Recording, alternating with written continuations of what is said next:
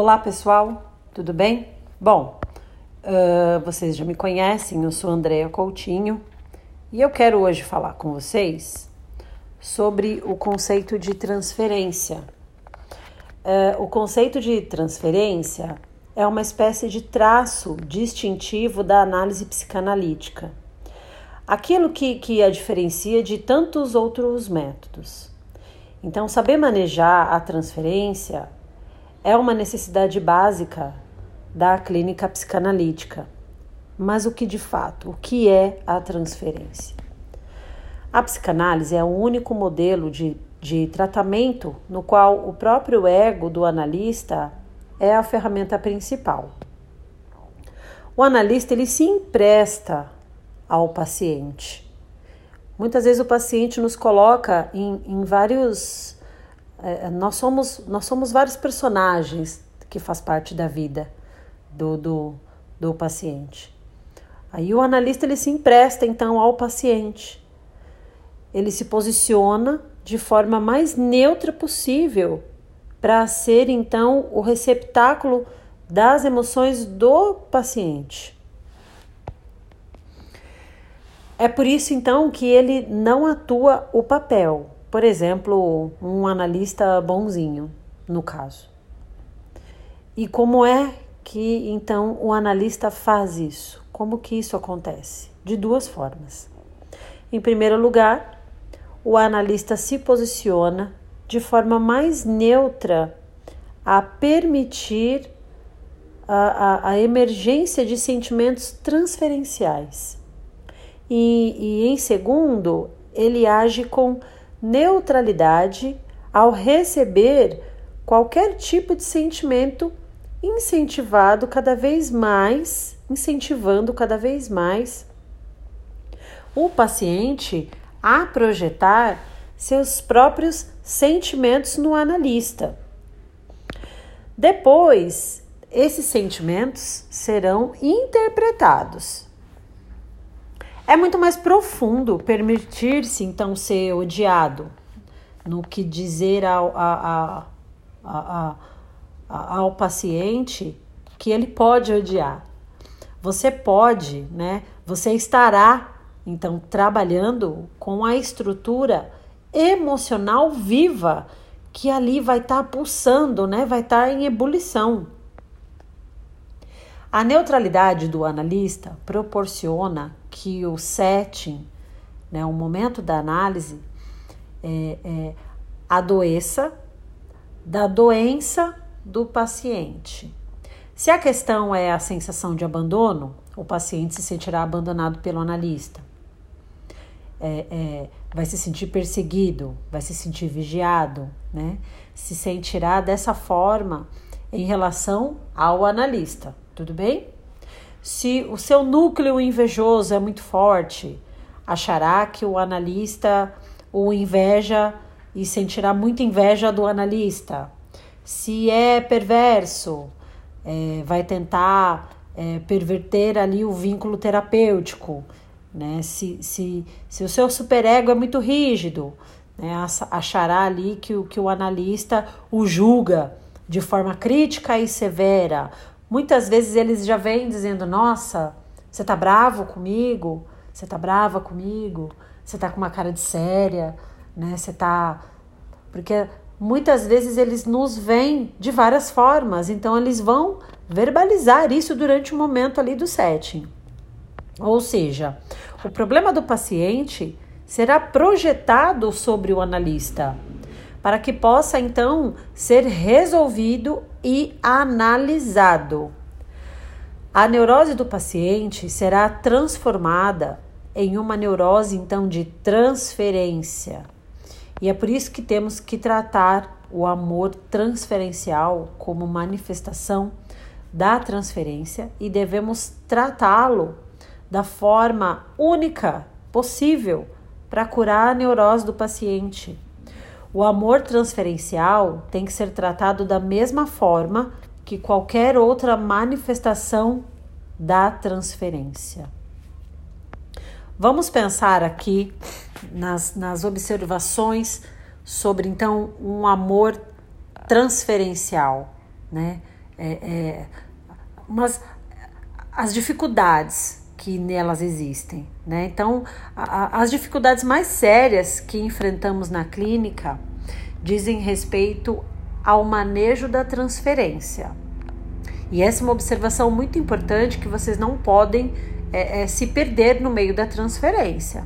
Existe nitidamente definida e que ocorre frequentemente esta, esse manejo da transferência, o respeito a esse manejo, né? Essa situação, ela, ela, ela, ela, é, ela é importante tanto no ponto de vista teórico quanto no ponto de vista prático. O caso é quando a paciente se apaixona pelo analista. Né? Essa é a observação do amor transferencial. E aí ela diz isto, na maioria das vezes, o paciente diz abertamente. Ele pode verbalizar isso. Né? Ou isso pode ser também inserido de uma forma inequívoca, né? Ela pode usar de algum recurso para falar sobre esse amor. E aí, principalmente para o leigo, né, essa situação teria apenas é, três desfechos possíveis. Primeiro, que a paciente analista inicie um sério romance, encerrando uh, uh, aí então o tratamento, né? Ele precisa ser encerrado. Segundo, que, que o paciente analista se separem e abandonem o tratamento, né? Acreditando que acabou se tornando ali inviável devido a essa paixão, a esse apaixonamento. E terceiro, que paciente e analista iniciem um romance lícito e passageiro, continuando o tratamento. Isso para os leigos, tudo bem? O psicanalista, claro, vê essa, esse amor transferencial de forma diferente. No caso de analista e paciente se separarem e encerrarem o tratamento, corre o risco de, de esta mesma situação ocorrer com outro analista. Porque esse paciente, lembra? Ele coloca você de acordo com a emoção. Ele vai agir, você é o instrumento para a emoção dele agir ali, né? Emergir.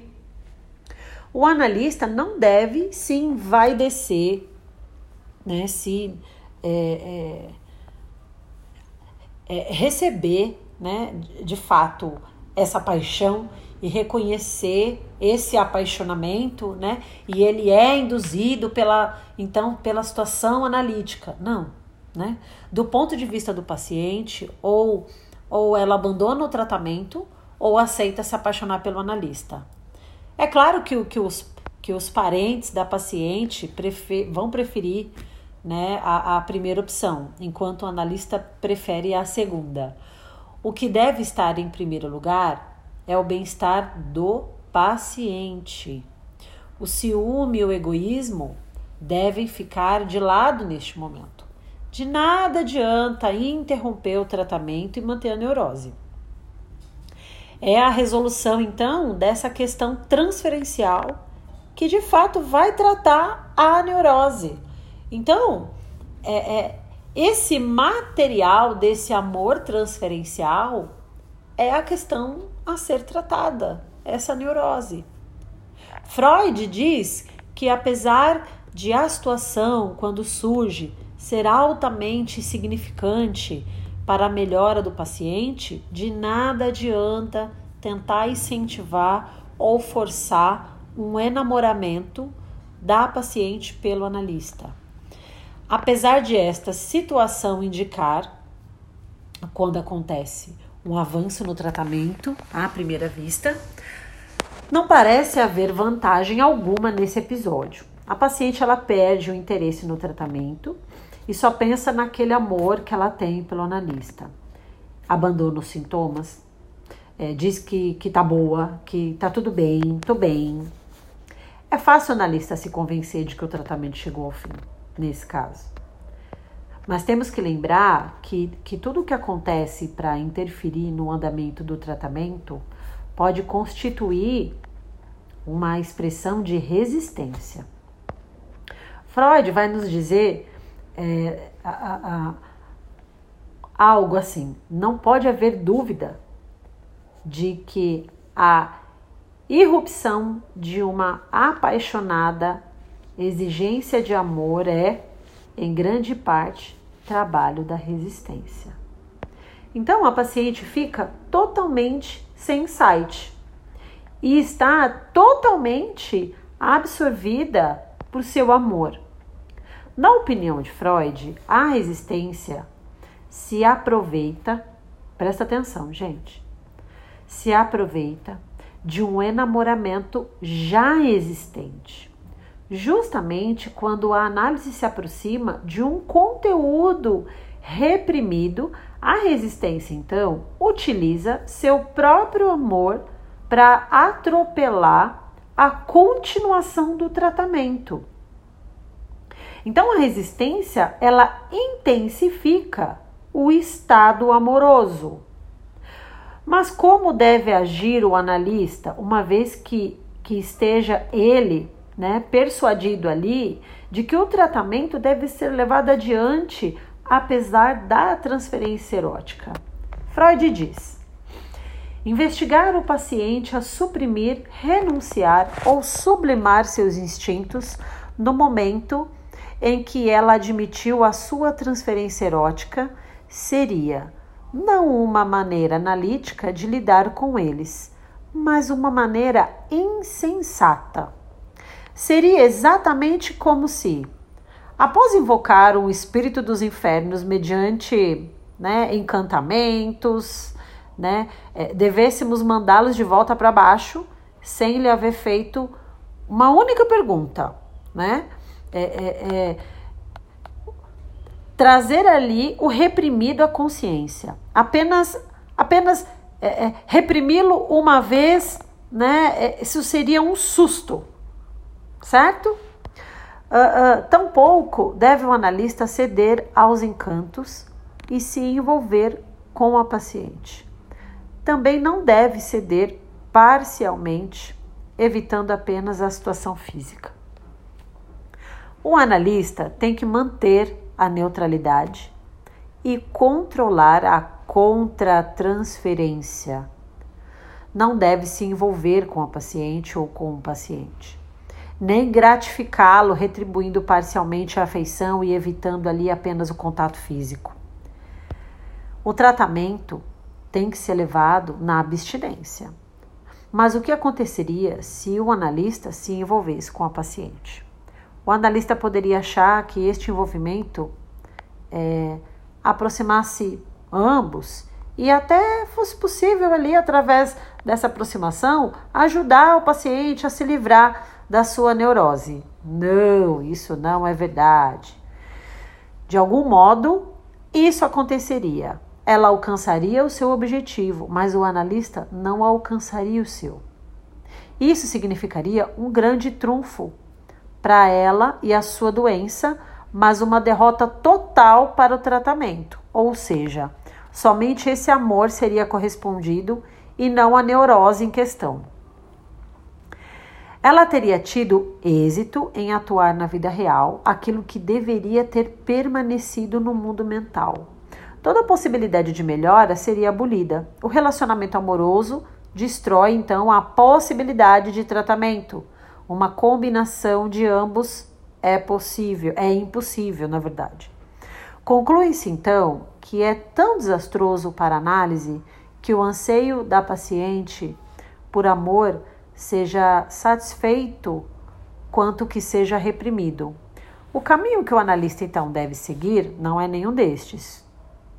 Freud diz: ele tem de tomar cuidado para não se afastar do amor transferencial, repeli-lo ou torná-lo desagradável para o paciente, mas deve, de modo igualmente resoluto, recusar-lhe em qualquer retribuição. Então, o analista tem que tratar esse amor como sintoma transferencial, como uma situação que se deve atravessar para retomar as origens inconscientes da vida erótica do paciente e trazer para a consciência e análise. Quanto mais claro fica é, que o analista aceita o amor, mas não vai ceder, ou seja, que está à prova, mas rápido ele pode extrair da situação seu conteúdo analítico. A paciente ou o paciente, ao perceber que o analista não rejeita nem julga o seu amor, se sentirá então seguro para sentir e viver emocionalmente aquilo que precisa ser vivido de fato. E isso vai, vai acontecer no setting analítico. E aí o tratamento começa a andar. Mas existem é, é, é, mulheres com as quais isso também não adianta. Também tem uma resistência muito grande por parte desse tratamento. São tão, tão obstinadas que ou se cede ao amor ou se interrompe o tratamento. Elas não suportam. Muitos analistas adotam a seguinte forma de trabalho. Então, vão tentar ali demonstrar para o paciente que este amor não é real, vão tentar demonstrar, né, isso amparando em dois argumentos, que a vida real, a, a motivação do amor é uma fonte de resistência à análise, e a outra uh, uh, demonstram que a forma como a paciente se apaixonou parece uma repetição dos outros amores e de atitudes infantis. Por exemplo, tá? O analista vai mostrar ao paciente que há elementos inequívocos de resistência nesse amor. Freud diz: o amor genuíno, diremos, torná-la-ia dócil e intensificaria sua presteza em solucionar problemas de seu caso, simplesmente porque o homem de quem está enamorada espera isso dela. Em vez disso, ela abandonou o interesse pelo tratamento. Os analistas dirão que ela está expressando uma resistência sob o disfarce da paixão e de que coloca o analista numa situação difícil, pois se ele aceita, compromete o trabalho. Se ele rejeita, ela pode abandonar o tratamento ressentida por isso, pela rejeição. No que diz respeito ao segundo item, é, será dito então à paciente que o seu amor carrega influências de necessidades infantis. Com uma boa dose de paciência, esses dois modos de, de proceder do analista levariam à superação da, da situação. Mas então, estariam realmente corretos? Podemos realmente dizer que o amor que se manifesta no tratamento analítico não é real? Vamos lá. Para Freud, não temos o direito de contestar que o atestado amoroso que se faz é, é, é, o aparecimento no discurso do tratamento analítico tenha o caráter de um amor genuíno. Anteriormente, no mesmo texto, tem uma passagem que Freud diz que o analista tem que tratar este amor como irreal. E é importante falar um pouco sobre isso. Ele não está dizendo naquela passagem que o amor é irreal, mas que o analista deve tratá-lo como manifestação de transferência, como se fosse irreal. Mas isso não significa dizer ao paciente que o seu amor é irreal ou achar que o que o paciente sente não é verdadeiro.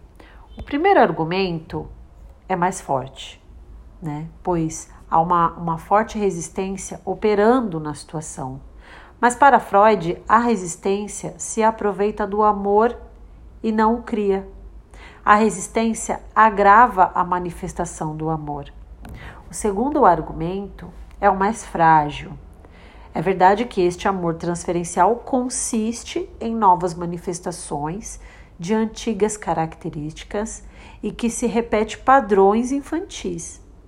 Mas esse é o caráter essencial de todo estado amoroso. Todo amor produz protótipos infantis. Talvez, talvez no amor transferencial, esta rememoração de características infantis seja de fato mais proeminente, mas isso não, não o torna irreal. o amor transferencial, este, este é real. Contudo, apesar de real, tem algumas características que lhe asseguram uh, posição especial. O que seria? Ele tem suas características próprias. Então, ele é provocado pela situação analítica. Ele é também intensificado pela resistência. E ele é também é, menos sensato e mais cego. O primeiro destes pontos é o mais importante, que ele é provocado pela situação analítica. Por quê? Né? É, é ele que deve guiar a conduta do analista, ou seja, o amor é uma consequência da transferência, motivo pelo qual, em hipótese alguma, o analista tirará dele alguma vantagem. O paciente é, está repetindo então e atuando na transferência em vez de lembrar. O analista vai tentar buscar as questões inconscientes que fizeram emergir dentre elas, né? A central é a, é a aceitação de limites da, situ, da situação edípica. Muitas vezes não é fácil para um analista resistir. Pode haver uma, um forte apelo emocional e uma forte sedução. Então, Freud, ele já sabendo disso, ele já nos alerta. E, no entanto, é inteiramente impossível para um analista ceder. Por mais alto que possa prezar o amor, tem que prezar ainda mais a oportunidade de ajudar a sua paciente a passar por um estágio decisivo de sua vida.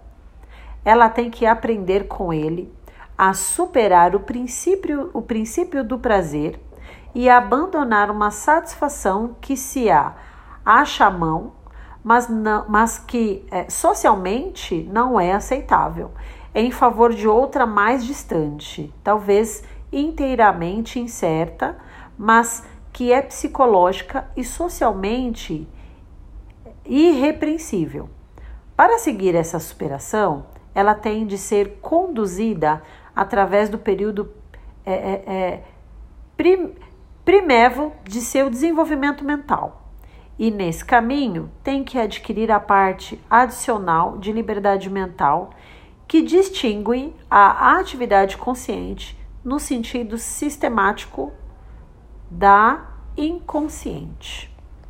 Então, o psicanalista tem uma, uma, uma, uma, uma luta tripla aí, né? Então, o analista precisa é, é, ir contra seu desejo e possível tendência a ceder, é, ir contra os opositores da psicanálise, que a critica por lidar com questões eróticas e tentar aí analisá-las e também ir contra as forças internas da paciente que atua seu amor na transferência e tenta desviar o curso do tratamento.